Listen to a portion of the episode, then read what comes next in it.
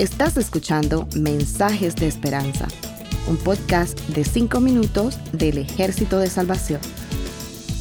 Hola, soy el mayor Josué Prieto del Salvation Army.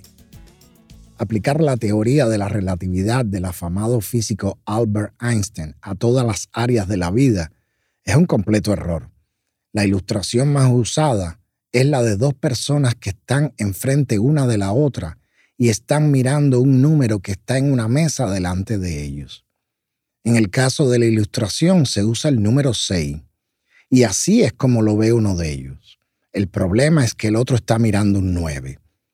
Se puede decir que depende desde donde se esté mirando, pero la verdad es que uno de ellos tiene la razón y el otro no la tiene porque el número en la mesa o es un 6 o es un 9, porque no puede ser ambos a la misma vez. ¿Quién lo sabe realmente?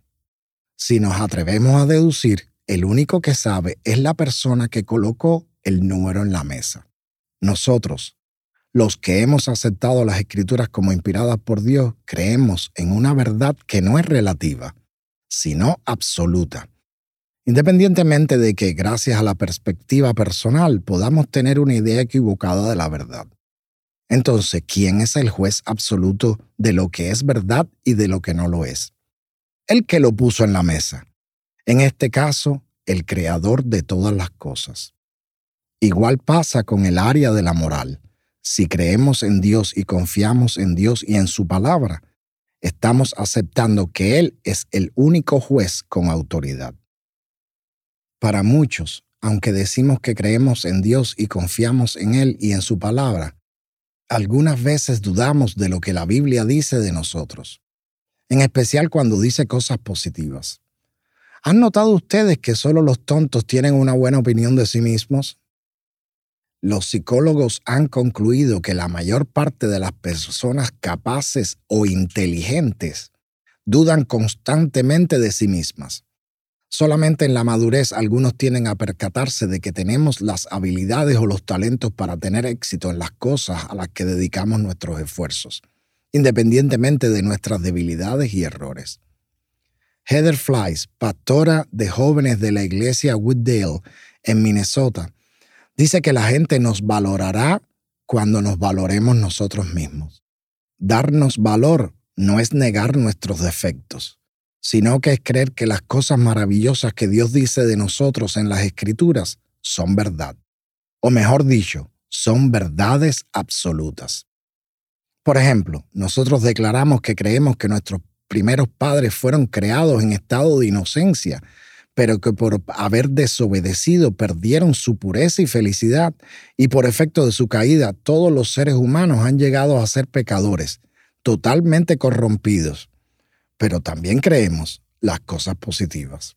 El Salmo 139, versículos 13 y 14 dice, Tú creaste las delicadas partes internas de mi cuerpo y me entretejiste en el vientre de mi madre. Gracias por hacerme tan maravillosamente complejo. Tu fino trabajo es maravilloso, lo sé muy bien. Muchos de nosotros nos negamos a aceptar completamente esta visión de nosotros.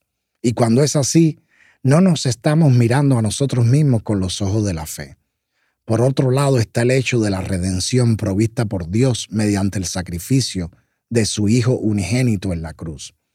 Los que hemos sido salvados, redimidos y hemos estado siendo regenerados por el Espíritu Santo, no podemos negar un cambio de calidad en nuestras vidas, un cambio para bien.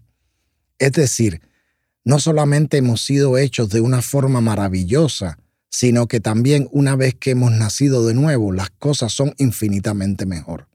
Si no creemos esto, ¿de qué nos sirve la fe? ¿Para qué proclamamos la esperanza? Jesús mismo dijo, ustedes son la luz del mundo, y también dijo, ustedes son la sal de la tierra. Noten que Jesús no dijo, ustedes tienen que ser la luz del mundo, o ustedes tienen que ser la sal de la tierra.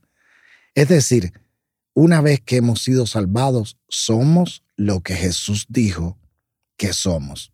Creámoslo por fe. Empiecen a quererse de ustedes mismos, porque Dios ha hecho dos creaciones maravillosas en nuestras vidas. La que hizo cuando estábamos en el vientre de nuestras madres y la que hizo el día en que aceptamos a Jesucristo como Señor y Salvador. Que el Señor les bendiga. Gracias por escucharnos. Para conocer más sobre nuestros programas, por favor visita salvationarmysoundcast.org. Dios te bendiga.